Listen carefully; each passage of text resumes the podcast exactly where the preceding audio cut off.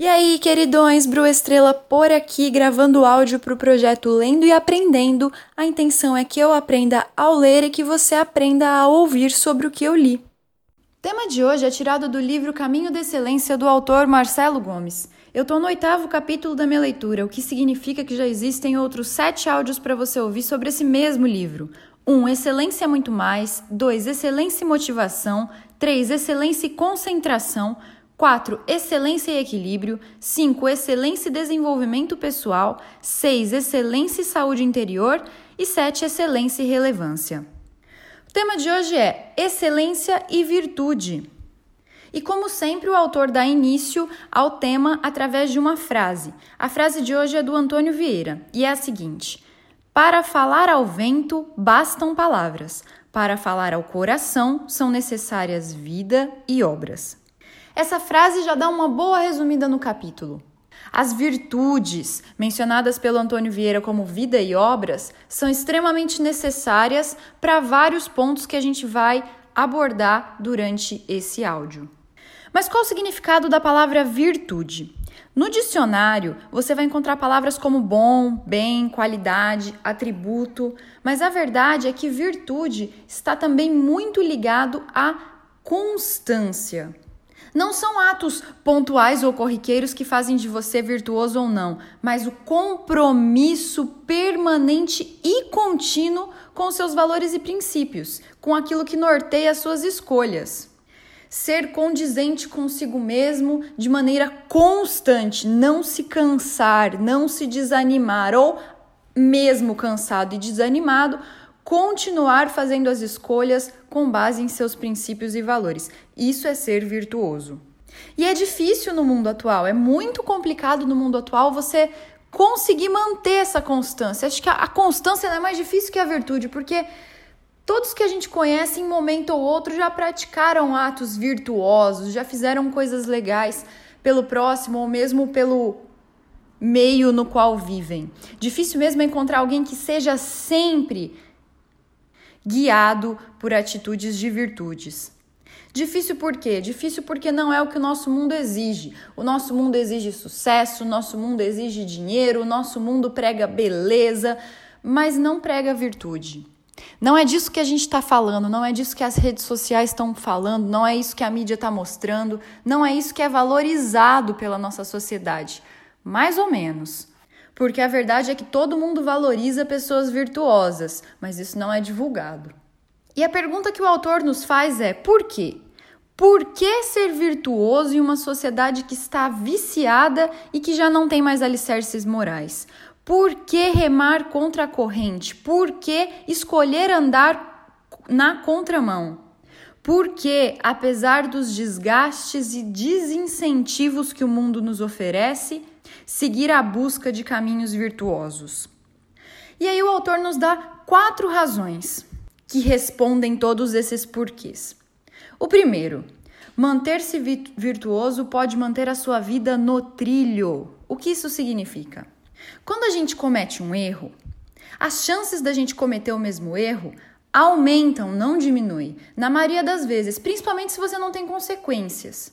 Então eu vou pegar aqui um exemplo da minha vida, porque é assim que a gente começa, né? Admitindo os nossos erros.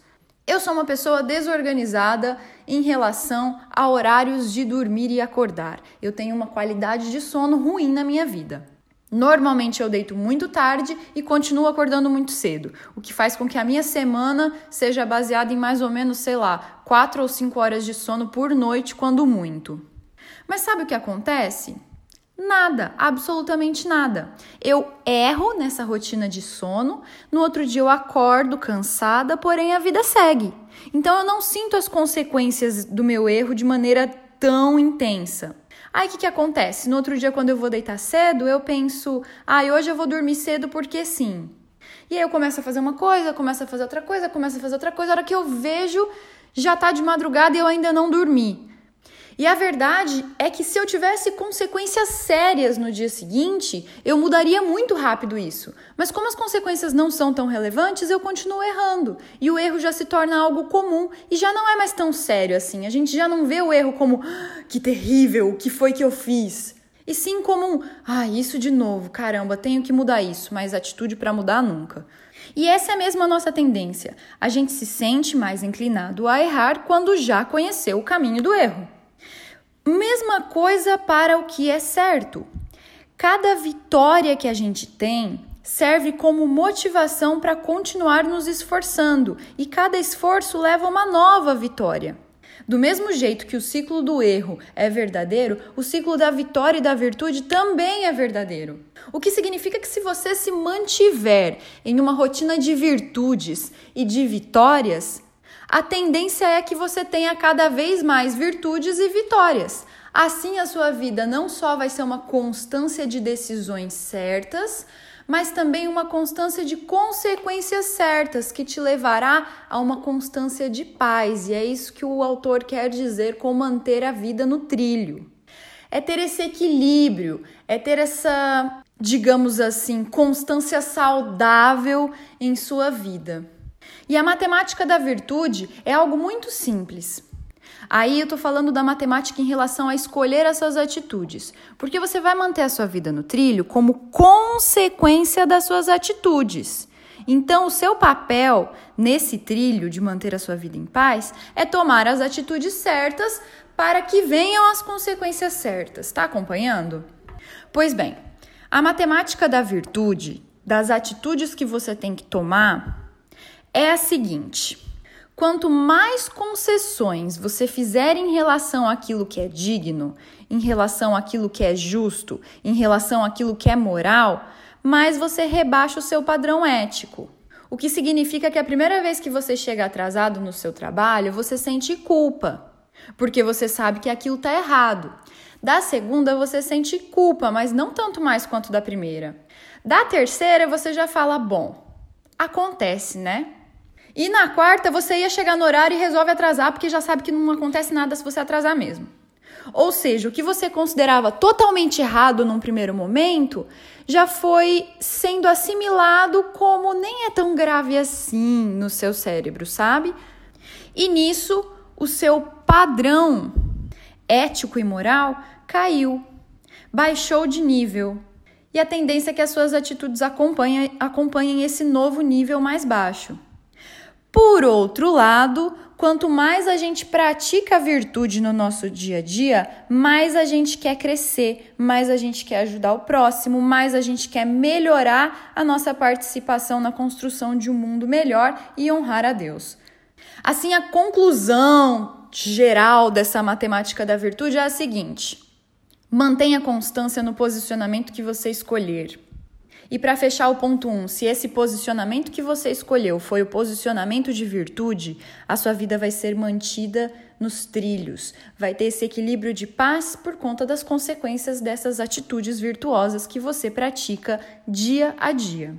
A outra razão que o autor te dá para ser virtuoso é que, além de ponto 1, um, manter a sua vida no trilho, ponto 2, você se torna uma pessoa confiável. Tá difícil demais encontrar alguém confiável hoje em dia. As pessoas fazem promessas e simples, simplesmente quebram essas promessas. E a maioria delas não tem nem problema com isso. Então você combina, daí você muda, daí você desiste, daí você volta atrás, daí você trai, daí você mente, daí você apunhala pelas costas.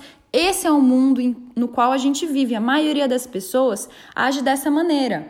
E óbvio, tudo que é raro é caro.